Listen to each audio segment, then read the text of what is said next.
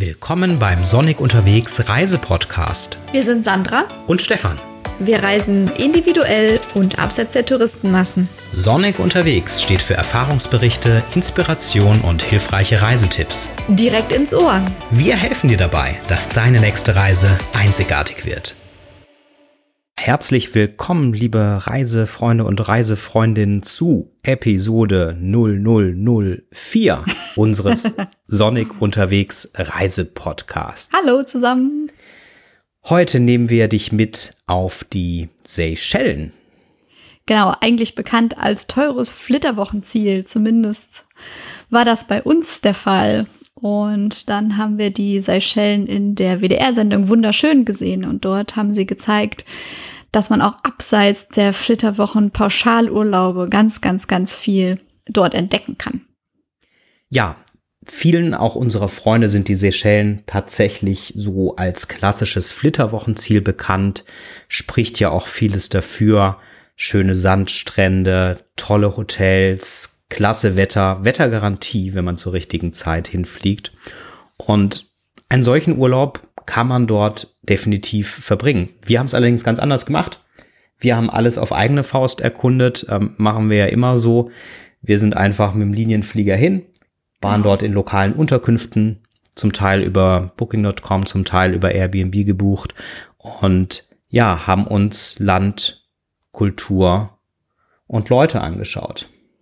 Genau, ich weiß gar nicht, ob Stefan jetzt gerade schon erwähnt hatte, wir waren im Jahr 2017 vor Ort ähm, jetzt im Corona-Jahr 2020 waren die Seychellen ein Ziel, was relativ zügig wieder geöffnet wurde, wo du als deutscher Staatsbürger relativ problemlos einreisen konntest. Insofern ähm, wurden auch viele unserer Blogbeiträge angeklickt von dir. Das konnten wir sehen und dachten uns, wir machen jetzt dazu noch mal alles auf der Tonspur. Genau. Ja, wir haben es eben gerade schon erwähnt, wir haben alles auf eigene Faust geplant und gebucht. Das heißt, ähm, zunächst mal Flug und ähm, Unterkunft voneinander völlig entkoppelt. Ähm, wir haben einen ähm, Linienflug gebucht. Mietwagen haben wir uns auch für einen lokalen Anbieter entschieden. Es gibt zwar zum Teil auch die allseits bekannten Anbieter wie Herz, äh, Sixt und wie sie alle heißen mögen. Allerdings ähm, haben die meisten ja, dann auch Kooperationen vor Ort mit lokalen Anbietern und ähm, naja, schlagen halt dann äh, irgendwie noch was obendrauf auf ihren Preis. Und ja, somit haben wir uns bisschen im Internet schlau gemacht und dann einen guten lokalen Anbieter gefunden. Genau, den Flug haben wir mit Emirates gebucht, mit Zwischenstopp in Dubai. Wie jetzt die Flugverbindungen post-Corona-Zeiten aussehen, ähm, welche Linien das überhaupt noch anbieten, das wird sich zeigen. Es gab damals zumindest immer noch den Direktflug von Frankfurt mit der Condor auf die Seychellen. Der internationale Flughafen liegt auf der Hauptinsel Mahé. Dort kommst du also in der Regel immer an. Ja, dann vor Ort mobil sein, hat der Stefan gerade schon erwähnt mit dem Mietwagen. Wir kommen gleich noch dazu. Es gibt eine Insel, wo du gar keinen Mietwagen buchen kannst, weil Autos auf der Insel im Prinzip verboten sind. Dann sind wir mit der Fähre von Insel zu Insel gefahren. Auch hier gibt's Alternativen für dich, zum Beispiel den Helikopter. Das ist die teuerste Alternative. Aber wenn man sich was Schönes gönnen will, ist das vielleicht sicherlich auch ein Erlebnis. Dann gibt's auf der anderen Seite noch kleine Flugzeuge, die die verschiedenen Inseln anfliegen. Ja, wir haben uns für die Fähre entschieden. Das war in unserem Fall die günstigste Möglichkeit. Und äh, ja, dann möchten wir dir als erstes von unserem ersten Eindruck erzählen. Wir sind gelandet auf den Seychellen, ein mini kleiner Flughafen. Ich weiß gar nicht, wir haben glaube ich gar nicht alle ins Flugzeuggebäude für die Immigration gepasst, sondern viele standen dann noch draußen, oder Stefan? Ja. Genau, dann das war wie so ein bisschen sah es aus wie in Jurassic Park, also diese die Hauptinsel Mahé dahinter die grünen Berghänge, dann fliegen dort ja überall diese Flughunde herum, die aussehen wie kleine Drachen, die äh, ganz laute Geräusche immer von sich geben. Und ähm, ja, und ich fand, es war direkt so die absolute Entschleunigung, alles super mega entspannt. Und äh, dann gibt's noch einen lustigen Reisestempel in den Reisepass hinein, nämlich mit der endemischen Pflanze, die Coco de Mer. Und äh, ja, das war so unser erster Eindruck. Dann sind wir mit dem Taxi, nee, zuerst haben wir noch eine SIM-Karte gekauft am Flughafen. Ne? Ja, genau. Ganz wichtig, irgendwie äh, Internet zu haben, zumindest für uns. Und dann sind wir mit dem Taxi Richtung Fähre gefahren. Genau. Wie war das mit der Fähre, Stefan? Ja, also wir sind dann dort abgesetzt worden vom Taxifahrer. Die Fähre hatten wir vorgebucht, wenn genau. ich mich genau. richtig dran erinnere. Ja.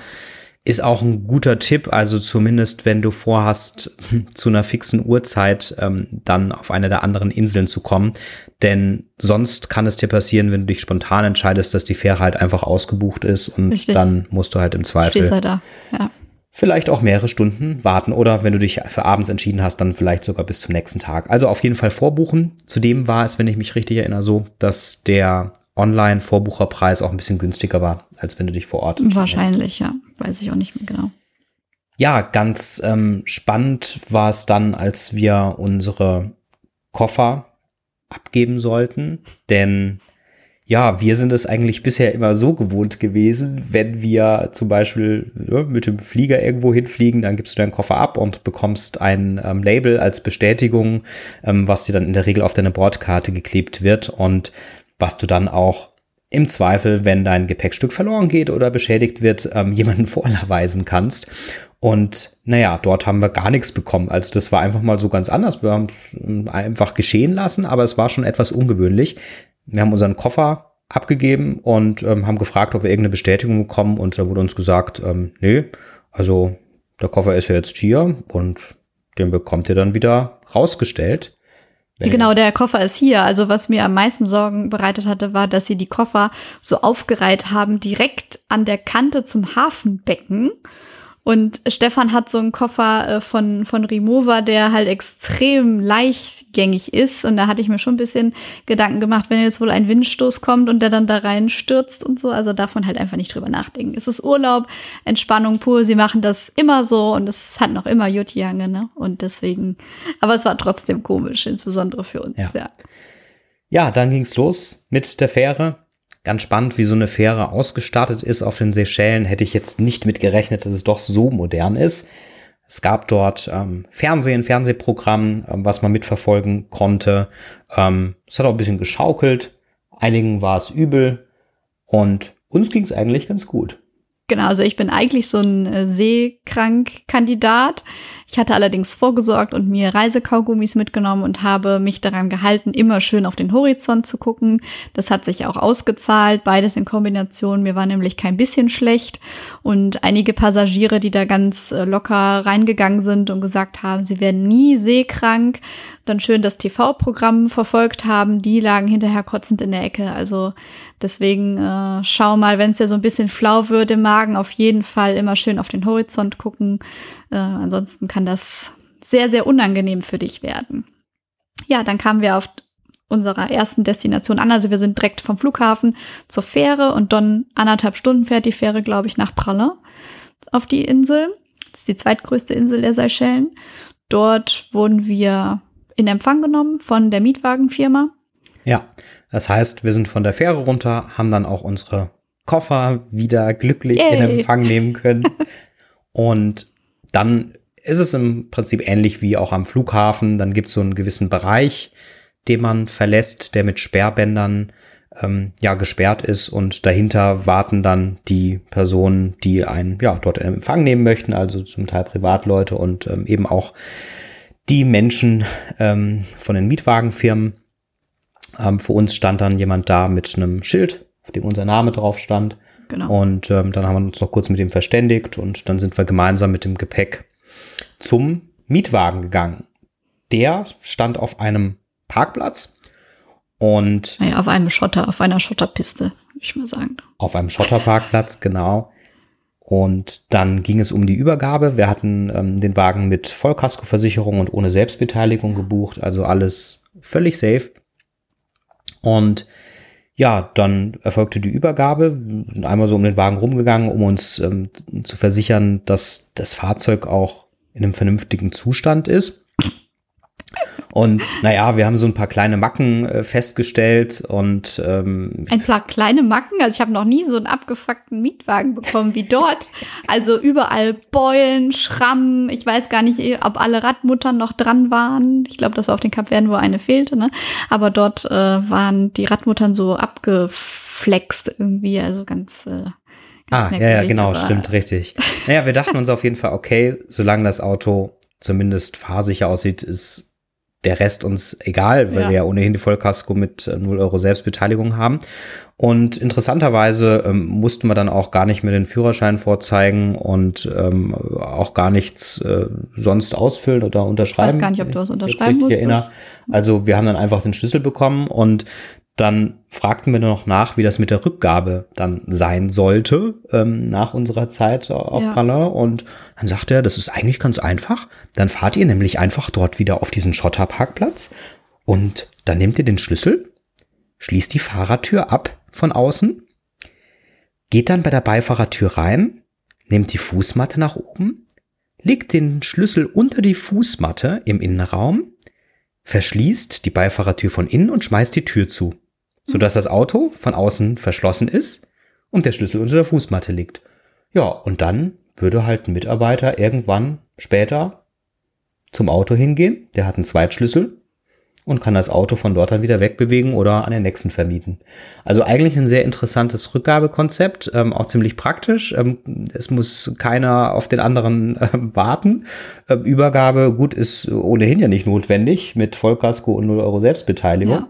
Also von daher ähm, fanden wir ganz spannend, weil wir das so noch nie erlebt hatten in einem unserer Urlaubsziele. Aber ja, war eine gute Sache und ähm, wie sich dann herausstellte, der Mietwagen war auch fahrsicher.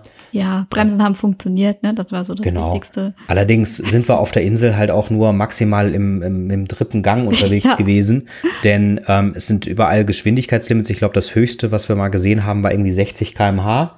Ähm, gut, da hat man mal kurzzeitig den vierten Gang eingelegt, aber es gibt halt so viele Berge und ähm, die Straßen sind so eng, da ist ja äh, Linksverkehr, da musst du aufpassen, dass du nicht zu weit links an den Rand fährst, weil sonst stürzt du da ab. Also da gibt's keine Leitplanken oder irgendwas. Äh, das war schon teilweise ziemlich abenteuerlich. Ja, und ja, wir waren halt, wie gesagt, die meiste Zeit im zweiten und dritten Gang unterwegs.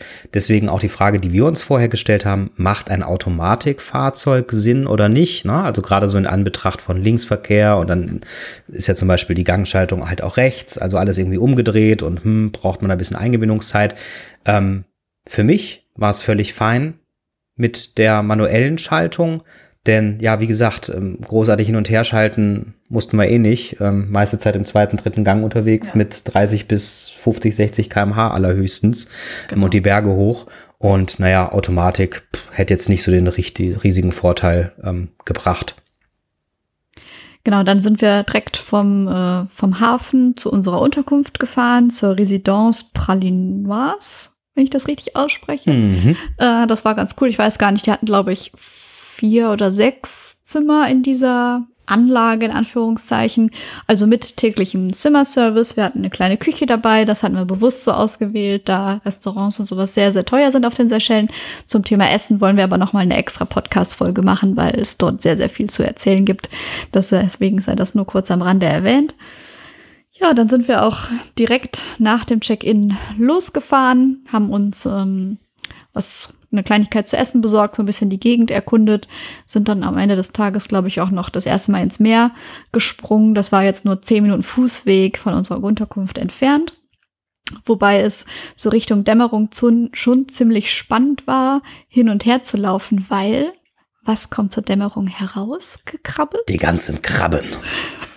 Und zwar nicht so kleine Krabben, wie wir es von der Nordsee kennen, sondern so richtige Oschis. Ne? Die sind mindestens mal so groß wie dein Fuß, können dir mindestens mal zwei Zehen auf einmal abknipsen mit ihren großen Scheren und ähm, ja, das äh, Stefan grinst schon, das war schon teilweise ein bisschen unheimlich. Also es ist jetzt nicht so, dass die, die jetzt hinterherrennen und dich angreifen oder so, aber es ist halt schon, äh, schon komisch, weil wir es einfach nicht kennen.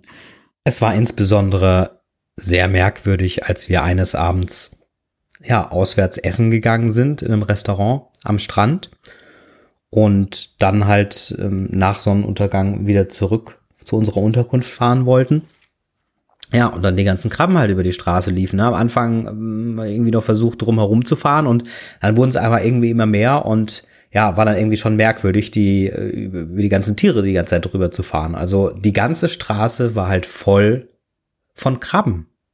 Genau, also wenn ich das richtig verstanden habe, dann laufen, haben die ihre Höhlen so ein bisschen im, im Landesinneren, also nicht direkt am Strand.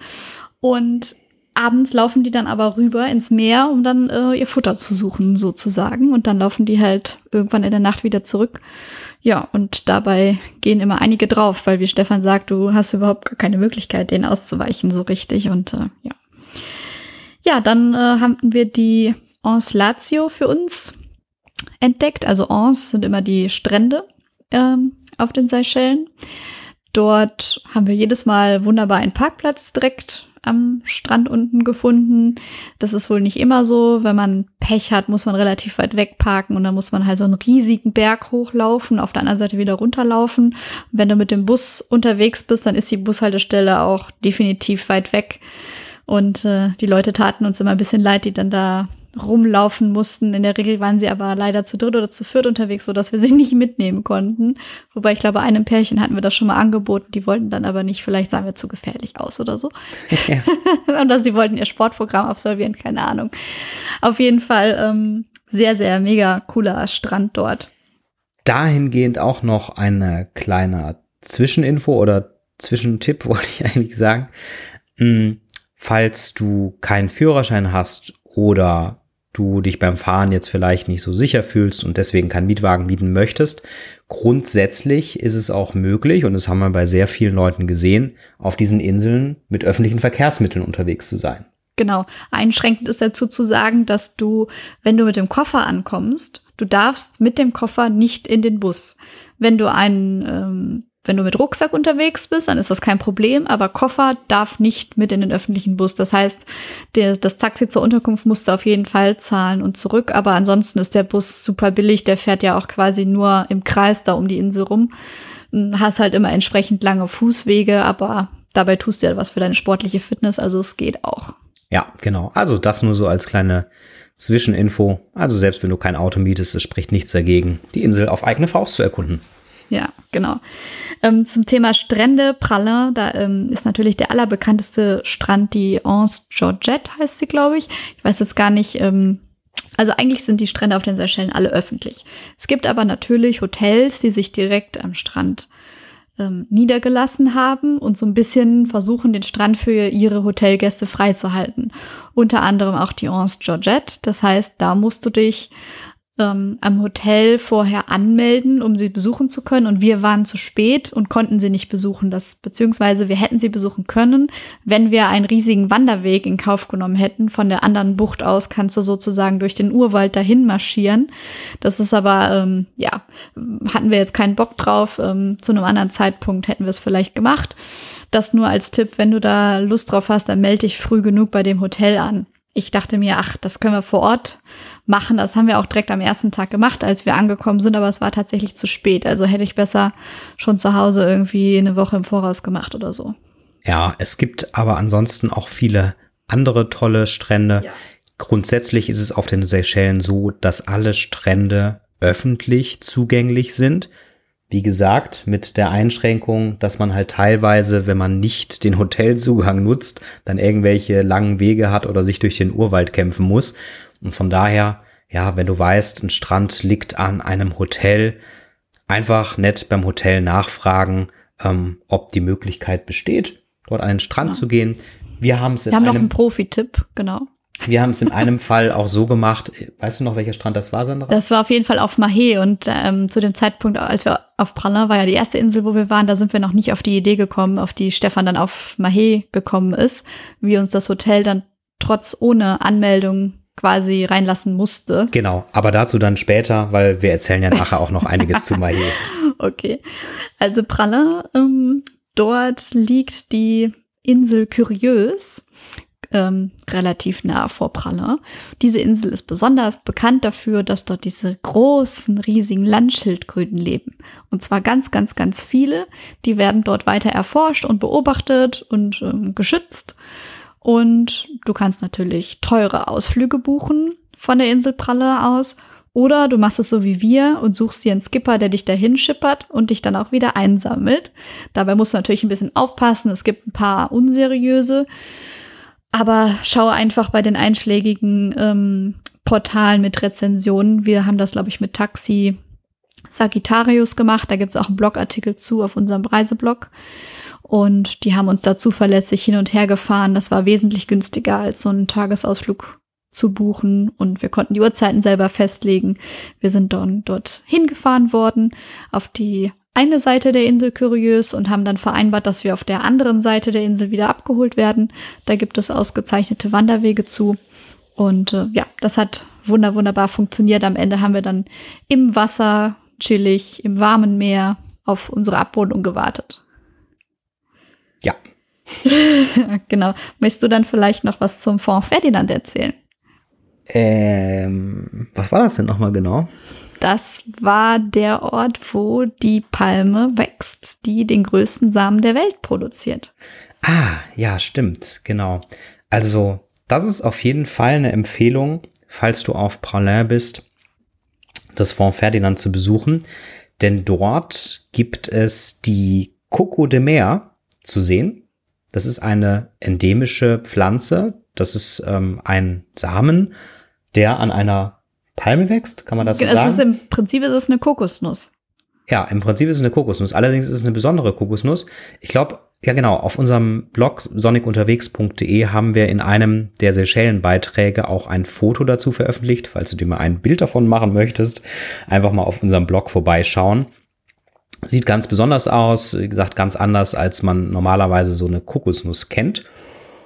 Und durch dieses Fonds Ferdinand werden auch nur geführte Touren angeboten. Kannst du also nicht alleine rein. Der Grund ist ganz einfach. Oder ja, so einfach ist er eigentlich nicht, also liegt jetzt nicht unbedingt auf der Hand. Hm, die Coco de Mer ist wie gesagt eine endemische Pflanze. Man möchte nicht, dass diese Pflanze oder dieser Samen in ja außerhalb der Seychellen gelangt und dann möglicherweise irgendwo anders angebaut wird. Und deshalb wird dieses komplette Gebiet, wo die Coco de Mer wächst, ja, Nacht, Tag und Nacht von Menschen beziehungsweise nachts von Wachhunden bewacht. Also wirklich streng bewacht, eingezäunt. Da kommt keiner so einfach rein und du kommst halt nur tagsüber im Rahmen dieser geführten Touren in dieses Gebiet und kannst dann mit einem Tourguide eben dir die Coco de Mer und wie sie dort wächst und was es da sonst noch zu entdecken gibt, alles anschauen.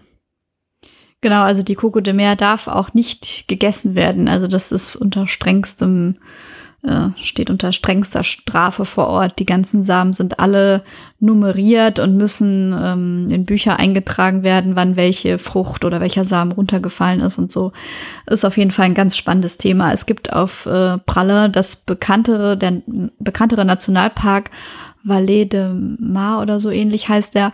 Ähm, der ist vom Eintritt her, kostet das, glaube ich, doppelt oder dreimal so viel wie das Fonds Ferdinand, was eher ein, eine kleinere Version dessen ist. Ich denke, dass beides auf jeden Fall sehr, sehr sehenswert ist. Wir hatten uns für das Fonds Ferdinand entschieden. Genau. Ja, und dort hast du dann auch die Möglichkeit, so eine Coco de Mer mal ähm, anzufassen. Ja, genau. äh, also mit den wachsamen Augen des Securities natürlich. und du hast auch die Möglichkeit, nach der Tour dir eine Coco de Mer zu kaufen. Also die wird dann dort vor Ort halt ausgehöhlt. Genau.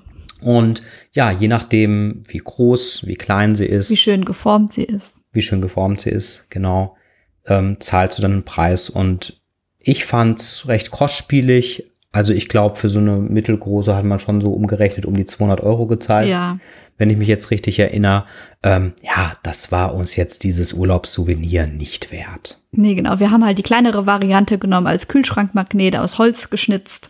Sieht genauso schön aus und ich brauche jetzt nicht so eine ausgehöhlte Kokosnuss zu Hause. Aufgrund ihrer besonderen Form, aber schau mal nach.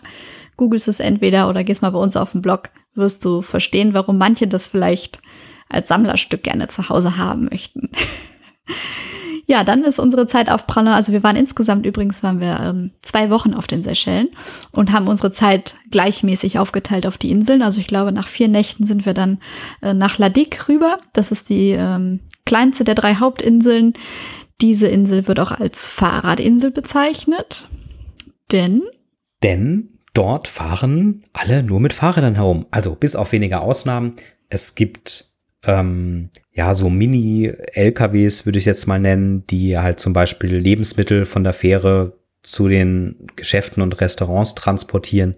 Die brauchen allerdings eine Ausnahmegenehmigung. Genau, richtig. Dann gibt es noch eine weitere Ausnahme, das sind so kleine Golfkarts, den, das darfst du aber auch nur dann anmelden tatsächlich, wenn du eine Unterkunft dort vor Ort hast. Das heißt, wir wurden mit einem Golfkart abgeholt. Das war einfach ganz praktisch, weil wir die Koffer dann nicht über die Insel ziehen mussten bis zu unserer Unterkunft.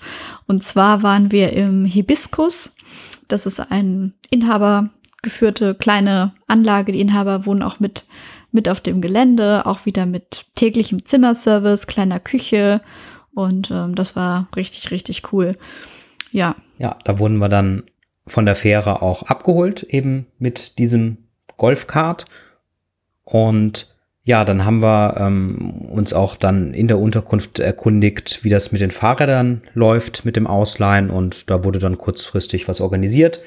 Dann kam auch schon fünf Minuten später jemand vorbei mit. Irgend so ein Reggae-Typ kam dann vorbei mit zwei Fahrrädern. Genau, mit zwei Fahrrädern. Die konnten wir dann auch noch kurz Probe fahren, ob soweit für Gott uns alles Dank, passt. bei mir hatte nämlich die Bremse eigentlich nicht funktioniert.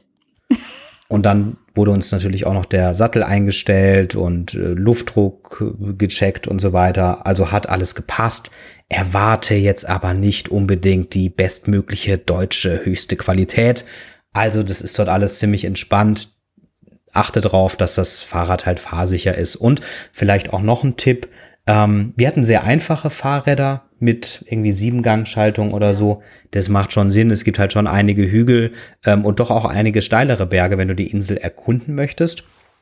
Was ich dir persönlich allerdings nicht empfehlen würde, ist ein E-Bike zu nehmen oder ein tolles Mountainbike, denn es wird halt auf der Insel schon auch viel geklaut. Und ähm, jetzt jedes Mal sein E-Bike ähm, abzuschließen, wenn man irgendwo hält, ist dann halt irgendwie auch nervig.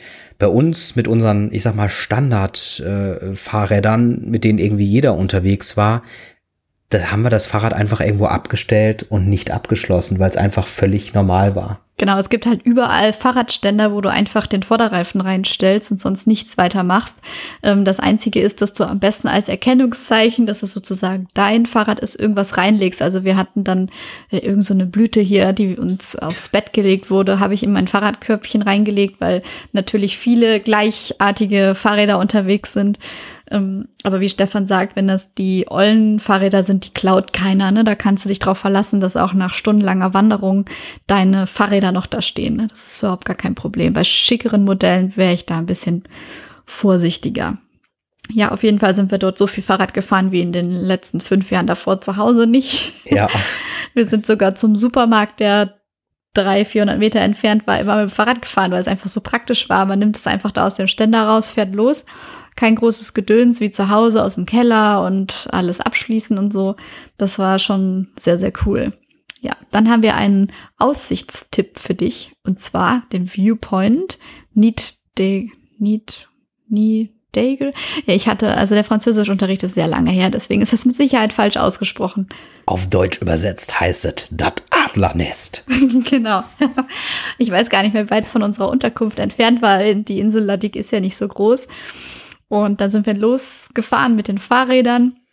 Ich erinnere mich noch daran, der Weg wurde immer steiler und steiler und irgendwann konnten wir einfach nicht mehr trampeln, sind dann abgestiegen.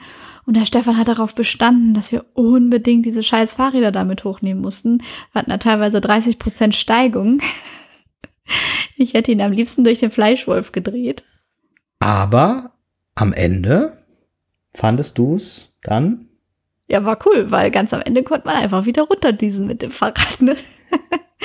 also wir haben es bis zu einem gewissen Punkt mitgenommen, quasi. Ähm, da gibt's dann so ein kleines Café, von wo aus du dort dann wirklich so durch den Dschungel läufst. Ne? Und dort haben wir die Fahrräder dann abgestellt. Ähm, die betonierte Straße hinauf haben wir sie dann aber mit hochgeschoben. Ja, dann ähm, geh einfach so weit, wie du dich sicher fühlst. Da oben sind die Wege ziemlich verschlungen und so. Ähm, der, die Aussicht wird nach ganz oben dann auch nicht wesentlich besser. Also wir sind dann bis zu so Felsen gegangen und von dort war die Aussicht mega gut.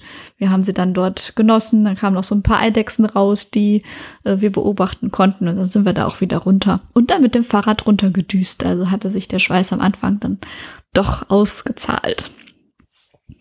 Genau, dann gibt es die Grand Anse, die Petit Anse und die Anse Coco. Die kann man sehr, sehr schön gemeinsam besuchen, also alle auf einen Schlag sozusagen. Wir sind an einem regnerischen Tag morgens losgefahren zur Grand Anse. Hatte natürlich den Vorteil, dass außer uns nur noch ein paar wenige andere Bekloppte unterwegs waren. Das heißt, die Strände hattest du quasi für dich. Es ist ganz, ganz wichtig für dich zu wissen, die Grand Anse und die Petit Anse die sind ziemlich krass von der Strömung her. Also gerade die Grand Anse, da ertrinken jedes Jahr Leute, die da reingehen. Die hat kein vorgelagertes Riff.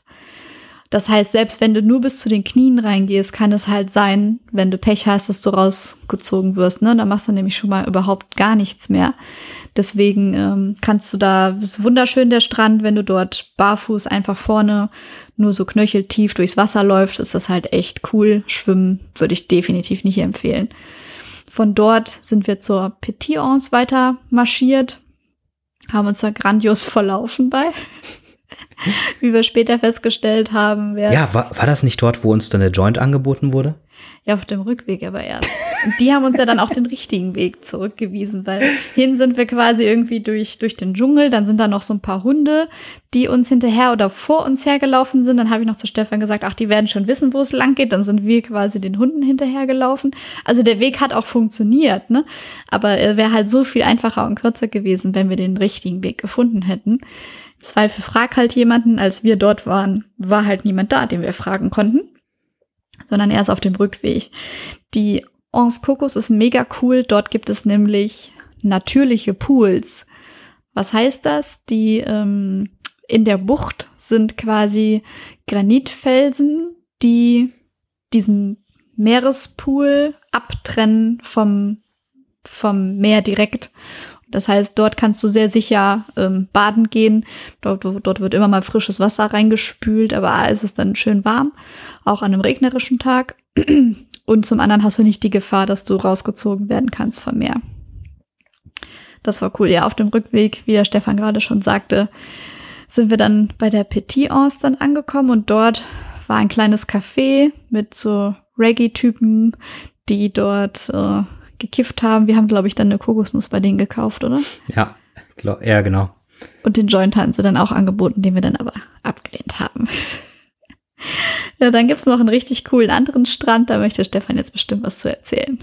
Äh, Anse Marron, meinst du? Genau, richtig. Ja, da haben wir eine Tour gemacht mit dem. Ja. Wie ist er denn noch? Wie, wie auch immer er heißen mag. Äh, ich glaube, wir haben es. Steht auf unserem Blog auf jeden Fall im entsprechenden Blogbeitrag auf sonikunterwegs.de ähm, erwähnt. Mhm, war auf jeden Fall ein ziemlich cooler Tourguide.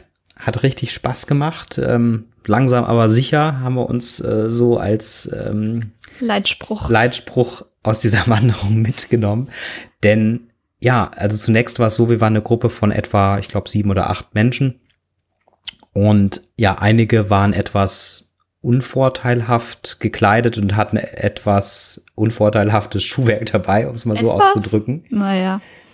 Ähm, also sprich, ähm, Flipflops wären ja noch okay gewesen, aber dann halt irgendwie. Die Frau hatte einen, einen knöchellangen Rock an, obwohl sie ja wusste, dass diese Wanderung zur Anse Marron, das ist übrigens der schönste Strand auf La am südlichsten Punkt, mm, wo du aber nicht einfach hinmarschieren kannst, sondern das ist halt schon so, dass du da über die Granitfelsen klettern musst und du musst auch genau wissen, wo es lang geht. Dann ist es auch noch ein bisschen abhängig von den Gezeiten, weil du hinterher noch viel durchs Meer laufen musst. Also das ist wirklich nur empfehlenswert für denjenigen, der sich dort auskennt. Deswegen haben wir das mit Natur gemacht. Und das wussten die ja vorher, dass das passiert. Und dann frage ich mich, wie es sein kann, dass man dann in einem knöchellängen Rock da auftaucht. Aber gut, sie ja. haben es ja dann uns immer ziemlich ausgebremst, aber sie haben es geschafft. Und es gibt halt auch, was also was dagegen spricht, das alleine zu machen, sind nicht nur die Gezeiten und der schwierige Weg dorthin, sondern es gibt halt auch einige Passagen, die man jetzt nicht unbedingt alleine schaffen kann. Also weil man halt entweder über irgendwas drüber springen muss, weil man ein bisschen klettern muss oder ähnliches. Also kann man grundsätzlich schaffen, aber manchmal ist es halt einfach sehr wertvoll zu wissen, wie kommt man jetzt am sinnvollsten über das Hindernis und was erwartet einen zum Beispiel dahinter. Und dafür war es halt echt hilfreich, einen lokalen Guide zu haben. Und das Schöne war, als wir dann an der Anse Marron ankamen, dort gibt's dann auch einige Pools, in denen du baden kannst, in das Wasser. Also natürliche Pools im Meer, mein Stefan, ja. Genau, in denen das Wasser richtig schön angenehm warm ist und die geschützt sind vor den großen Wellen. Da haben wir dann schön entspannt und bisschen geschnorchelt und in der Zwischenzeit hat unser Tourguide ja frische Früchte für uns vorbereitet. Ja. Nee, und noch so ein paar ähm, Snacks, die er, die zum Teil seine Mutter, glaube ich, gebacken hat, wenn ich mich richtig erinnere. Ja. Und das hat dann alles schön vorbereitet für die einzelnen Pärchen, die mit in dieser Tour dabei waren. Und dann konnten wir anschließend noch angenehm was essen. Und das hat er halt die ganze Zeit mitgetragen.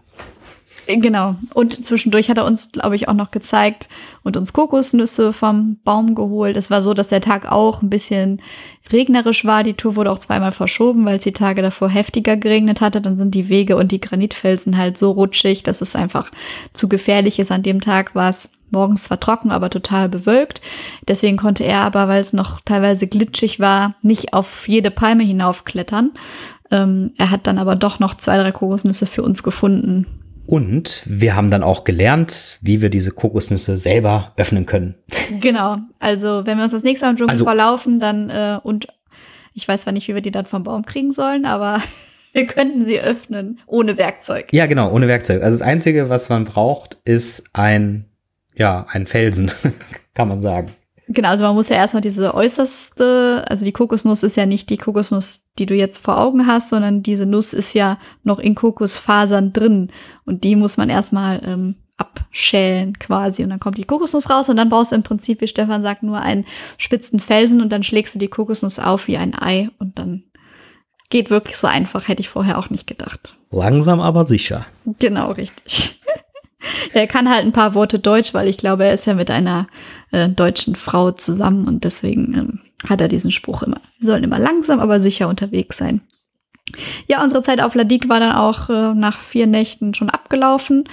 Dann sind wir zurück zur Hauptinsel gefahren, mit der Fähre wieder.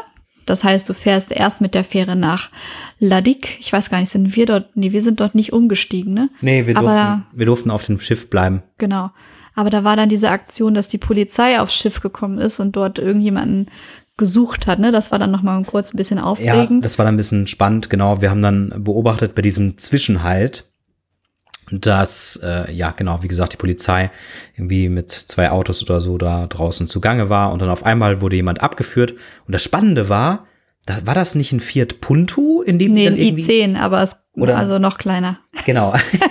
Also ein Hyundai i10 Polizeifahrzeug, in dem sie dann irgendwie mit äh, vier Beamten und dem Verdächtigen dann irgendwie äh, in Handschellen abgefahren sind. Ja, also kommt ja so schnell auf jeden Fall nicht raus, wenn die den in die Mitte nehmen. ja, keine Ahnung, was da der Hintergrund war. Dann sind wir angekommen auf Mahé. Dort haben wir auch einen Mietwagen bekommen. Da hatten wir dann sogar ein kleines Upgrade. Da was war eigentlich auch ein i10, aber es gibt diesen i10 Plus, hieß der, glaube ich. Also der war minimal größer, meine ich. Ja, auf jeden Fall sind wir dann zu unserer Unterkunft gefahren. Auf Mahé hatten wir eine Airbnb-Unterkunft gebucht. Ja, und zwar bei der lieben Carol. Carol arbeitet vor Ort auf Mahé in einem Hotel im Service, glaube ich, wenn ich mich jetzt richtig erinnere. Ja, ist ja auch egal. Ja. Und ihr Mann ist Lehrer und die beiden hatten damals ein Kind, mittlerweile haben sie zwei Kinder. Ähm, wir pflegen da auch nach wie vor noch Kontakte über Facebook zu den beiden. Und das war eine richtig coole Unterkunft. Abseits vom Mainstream, nicht am Strand, sondern auf einem Berg. Ja, Berg, ja. kann man sagen, dem wir fast bis an die Spitze hochgefahren sind und dort, ja, schön abgelegen steht dieses Haus. Dieses Haus muss ihr so vorstellen, oben wohnen die beiden plus ihre Kinder und darunter sind zwei oder drei? Zwei. Zwei, zwei Einliegerwohnungen. Zwei quasi. Einliegerwohnungen. Ja. In der anderen Wohnung die neben uns war, war äh, zufälligerweise ein österreichisches Paar, mit dem wir dann auch ein bisschen Kontakt hatten. Und ja, das war ein richtig cooles Erlebnis. Ja, war auch mega cool, auch täglicher ähm, Zimmerservice. Carol hat uns jeden Tag mit den aktuellsten Infos versorgt, wo welcher Markt ist, was ich anbieten würde, heute zu machen und so, voll cool. Ähm, dort hatten wir dann auch sogar eine Waschmaschine, das war ganz praktisch, weil die Sachen dann doch irgendwie immer sandiger geworden sind, als, äh, als wir wollten. Äh, auch wieder eine kleine Küche, wo wir uns dann unser Frühstück und sowas selber machen konnten. Auf jeden Fall sehr, sehr cool. Das allerbeste fand ich dann, dass wir zu einem Abendessen eingeladen worden sind bei Carol, ihrem Mann und ihrem Sohn, zusammen mit dem österreichischen Pärchen. Daher kam dann der Kontakt. Und dort haben wir das erste Mal in unserem Leben was gegessen. Ja, ähm, hi. Genau. Also, hi, Fisch. Genau. Näheres dazu erzählen wir aber im Podcast über die Seychellen und das Essen. Ja, auf jeden Fall war es ein sehr authentisches Erlebnis, bei den beiden quasi zu Hause mitzuwohnen. Zumindest kam das Gefühl so auf. Ja, was kann man auf Mahé so alles angucken? Zum einen natürlich ganz, ganz viele verschiedene Strände. Dann gibt es den Jardin du Roy. Das ist wieder französisch. Ich weiß nicht, ob es richtig ausgesprochen ist. auf jeden Fall auf Deutsch heißt das Gewürzgarten. Zahlst du einen kleinen Eintritt und dann kannst du dort durch die Gärten laufen und schauen, wo denn der Pfeffer wächst, sozusagen. ja. ähm, und wie eine Jakefruit aus dem Baumstamm heraus wächst und solche Sachen. Also voll, äh, voll cool. Die haben dann auch noch zwei, drei große Landschildkröten, die sie leider in einem, finde ich, sehr kleinen Gehege halten, aber die kannst du dann auch füttern tatsächlich. Und ähm, ja, dann das nächste Thema möchte der Stefan bestimmt erzählen. Takamaka Shakalaka. Nein, ähm, wir waren in der Takamaka Rum Distillery, also eine lokale Distillerie, die Rum herstellt. Diesen Rum gibt's weltweit zu kaufen, den Takamaka Rum. Und wir haben uns natürlich auch eine Flasche mitgenommen, haben auch schon mal eine nachgekauft in Deutschland, also ist auch hier erhältlich bei allen ja, bekannten Lebensmittel Großhändlern oder Getränkemärkten. Ja, war richtig cool. Also diese Distillerie gibt es halt schon ähm, seit. Ich glaube noch nicht ganz so ewig lange. Aber ist ja auch egal. Ja, genau. Und naja, dort wird der, Tradi der, der Rum noch sehr traditionell hergestellt. Ich habe übrigens jetzt keinen Rum getrunken, sondern Klingt nur, nur so. einfach mal meine Gedanken nochmal Revue passieren lassen. Also er wird dort noch sehr traditionell hergestellt, ohne große industriellen Maschinen. Und ja, ähm, wir konnten dort die kompletten Produktionsanlagen anschauen, haben vieles ähm, darüber gelernt, wie rum den Weg am Ende des Tages in die Flasche findet. Und das alles persönlich vom Geschäftsführer, der dort einfach mal flockig entspannt in Flipflops und kurzer Hose gemacht hat. Genau, ja. Und anschließend gab es dann auch noch eine Verkostung. Natürlich vom Takamaka rum und den verschiedenen anderen Produkten, die dort angeboten werden. Ähm, gibt zum Beispiel auch noch diverse Liköre aus dem Takamaka rum und ja, verschiedene andere Souvenirs und äh, Geschichten.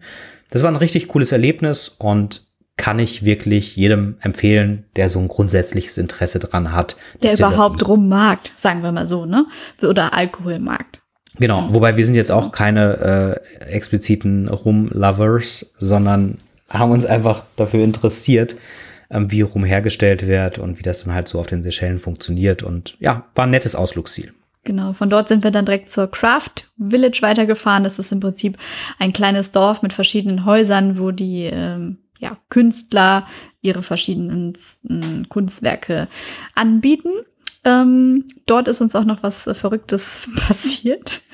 Genau, und auf einmal, zwar, wir sind da so durch ja, ähm, entlang. Durch die Häuser gelaufen. Durch die ja. Häuser gelaufen und entlang der Läden. Und auf einmal macht es einen riesigen Rums. Und wir wunderten uns, was war das denn für ein Geräusch? Das hörte sich ja an, als wäre irgendwas auf dem Boden so. zerbrochen oder zerklatscht. Und dann haben wir uns umgeschaut und haben gesehen, wie wohl eine Ratte eine Regen, ein Regenrohr vom Dach herab nach unten gestürzt ist. Ja, und dort unten dann wohl am Boden mit dem Kopf aufkam und einfach nur noch auf dem Rücken, Beine nach oben gestreckt, Kopf nach Ob oben. sie jetzt tot oder bewusstlos war, wissen wir nicht, aber es war auf jeden Fall irgendwie ein komisches Erlebnis, was uns auch heute noch im äh, Gedächtnis ist. Dann sind wir weiter nach, ähm, das nennt sich Creole Fleurage gefahren. Und zwar ist es eine Deutsche, die Parfüm herstellt. Und zwar aus richtigen Parfümölen. Das Besondere ist, dass sie das nur aus Ölen von Pflanzen macht, die natürlicherweise auf den Seychellen vorkommen. Ja, die meisten Öle sind auch direkt von den Seychellen. Mhm. Sie hat ehrlicherweise auch dazu gesagt, dass es doch dann ein, zwei Öle gibt, die importiert werden, was aber einfach daran liegt, dass sie auf den Seychellen nur sehr schwer zu bekommen sind oder es in sehr geringer Geringer, Menge gibt. Genau, weil um Öl herzustellen, brauchst du halt extrem viel Menge. Und es gibt einige Pflanzen, die zwar auf den Seychellen vorkommen, aber dass sie natürlich dort auch nicht alles abernten wollen, nur ein bisschen Öl herzustellen. Genau, das Ganze nennt Ja. sich, ich weiß nicht, ob du es gerade gesagt Creole hast. Fleurish, Ja, ja, habe ja. ich gesagt, genau. Dann haben wir noch einen Aussichtspunkt-Tipp und zwar die Mission Lodge. Da sind wir sogar zwei oder sogar dreimal hingefahren. Das ist mega cool, sowohl tagsüber diese Sicht auf, über diese grüne Insel Mahé mit diesen Flughunden im äh, Himmel, die laut kreischen, als auch natürlich zur Dämmerung oder zum Sonnenuntergang. Mega coole Atmosphäre. Also können wir dir nur empfehlen. Schau nur, dass du keinerlei Wertsachen im Auto liegen lässt. Dort wird gerne mal, werden gerne mal die Autos geknackt. Ja, genau. Also da vielleicht auch noch ein Hinweis. Generell hatte ich den Eindruck, dass die äh, Seychellois, so heißen die Einwohner, sehr offene, nette, freundliche Menschen sind, auch gegenüber Touristen. Und was man nur einfach nicht vergessen darf, ist, dass halt doch sehr viele in sehr armen Verhältnissen leben und dass viele Gelegenheiten nicht ungenutzt lassen, wenn sie sich denn ergeben. Das heißt, ich schätze persönlich das Risiko sehr gering ein, dass du auf offener Straße auch nachts jetzt überfallen wirst beispielsweise.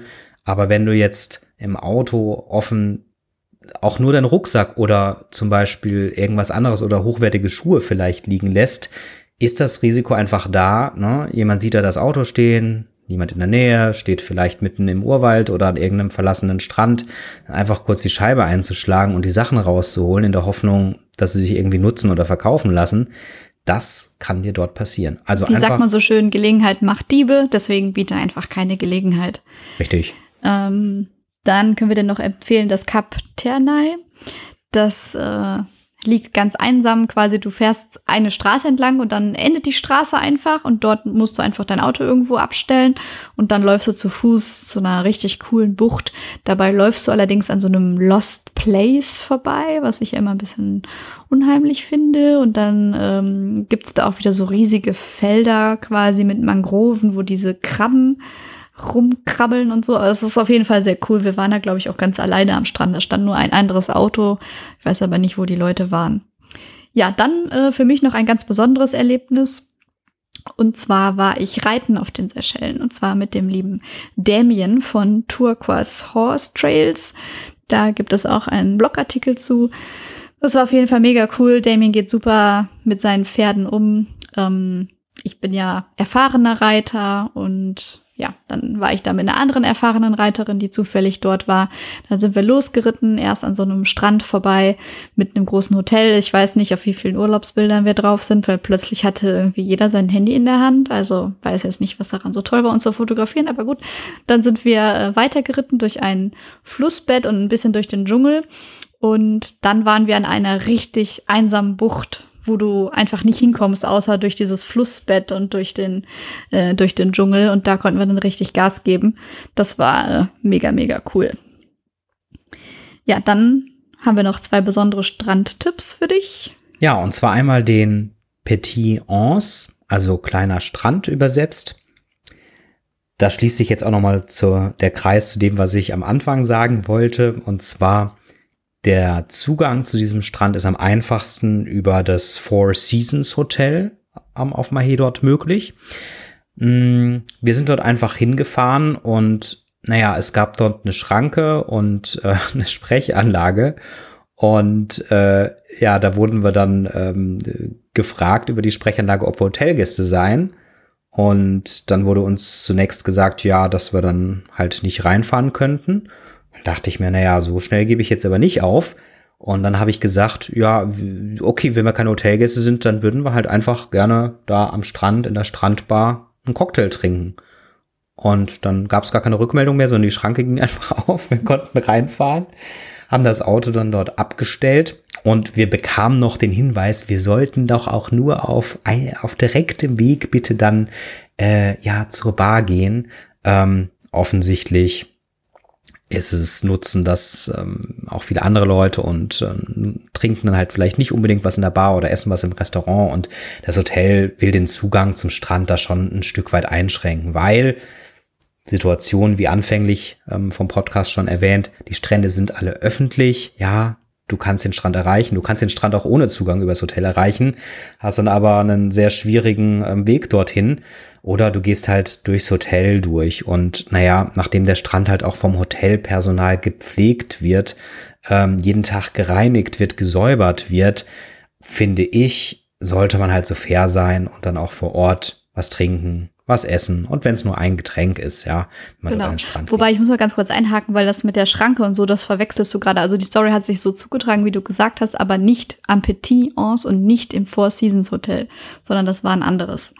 Ähm, denn am Four Seasons Hotel war es so, dass wir uns einfach beim Pförtner gemeldet haben. Ah, ja, uns zwar eine Liste eingetragen und dann sind wir zu Fuß losgelaufen und dann hat uns doch netterweise noch eine Angestellte mit einem Golfkart mit zum Strand runtergenommen. Ah, das war im Four Seasons ah, Hotel. Ah, stimmt. Ah, ja, stimmt. Ich hab's verwechselt. Ja, ja in der Tat. schlimm, genau. Genau, stimmt. Denn der Weg zum Strand runter, der war ähm, relativ sehr, lang. Sehr lang und steil und genau, da wurden wir noch von einer Mitarbeiterin auf ihrem äh, Golfkart äh, hinten drauf mitgenommen. Äh, zurück dann übrigens leider nicht den Berg hoch. Gut, wir waren ja jetzt auch keine Hotelgäste, ne? deswegen hatte ich jetzt auch nicht die Erwartungshaltung, aber ich fand es voll cool. Die hat einfach angehalten und ähm, hat jetzt auch nicht nach einer Hotelkarte oder so gefragt, sondern einfach gefragt, ob wir zum Strand wollen. So, ja, ja, dann äh, sollen wir drauf jumpen und dann hat sie uns mit äh, runtergefahren. Das war voll cool. Also natürlich könntest du auch so dreist sein und dann einfach die Liegen dort benutzen und so. Das haben wir natürlich nicht gemacht, sondern wir sind dann ein Stück, ähm, die Bucht ist relativ groß, noch ein Stück abseits und dann unter einem Baum haben wir unsere Handtücher in den Sand gelegt und uns dort ähm, aufgehalten. Genau, und dann ähm, noch ein Tipp bei Regen, solange es nicht gewittert, kannst du jederzeit ins Meer gehen. Das Meer ist in der Regel viel wärmer als der Regen. Das haben wir an der Anse Takamaka dann auch einmal gemacht. Ähm, beim Regen musst du auch ein bisschen gucken wegen den Strömungen und so, aber es ähm, gibt da verschiedene Internetseiten, wo du gucken kannst, wann welcher Monsun ist und wann welche Seite vom Meer sicherer ist als die andere. Und da weiß ich noch, da hat es plötzlich richtig krass angefangen zu schütten. Dann sind wir alle ins Meer und haben alle so einen Lachflash bekommen, weil die Situation so skurril war, dass es so ja. richtig geregnet hat und wir alle zusammen ins Meer äh, gejumpt sind. Ja. Ja, auf jeden Fall alles in allem ein sehr vielfältiges Reiseziel, die Seychellen. Trau dich, geh raus, sprich mit den Leuten. Wir waren auch einmal in der Hauptstadt unterwegs, ähm, der kleinsten Hauptstadt der Welt, Victoria. Ja, mega cool. Genau, sprechen alle gutes Englisch, ja. lässt sich gut mit ihnen verständigen. Also wirklich ein Top-Reiseziel. Und wenn du dich jetzt noch mehr für die Seychellen interessierst und wir deine Neugier angeregt haben, schau auch gerne auf unserem Reiseblog Sonic unterwegs vorbei www.sonikunterwegs.de und klick dort unsere Seychellen-Beiträge an. Da haben wir zu einigen Themen ähm, noch viel mehr, als wir heute berichtet haben. Ähm, genau. Ja. ja, damit sagen wir bis zum nächsten Mal. Bis zum nächsten Mal. Ciao. Ciao.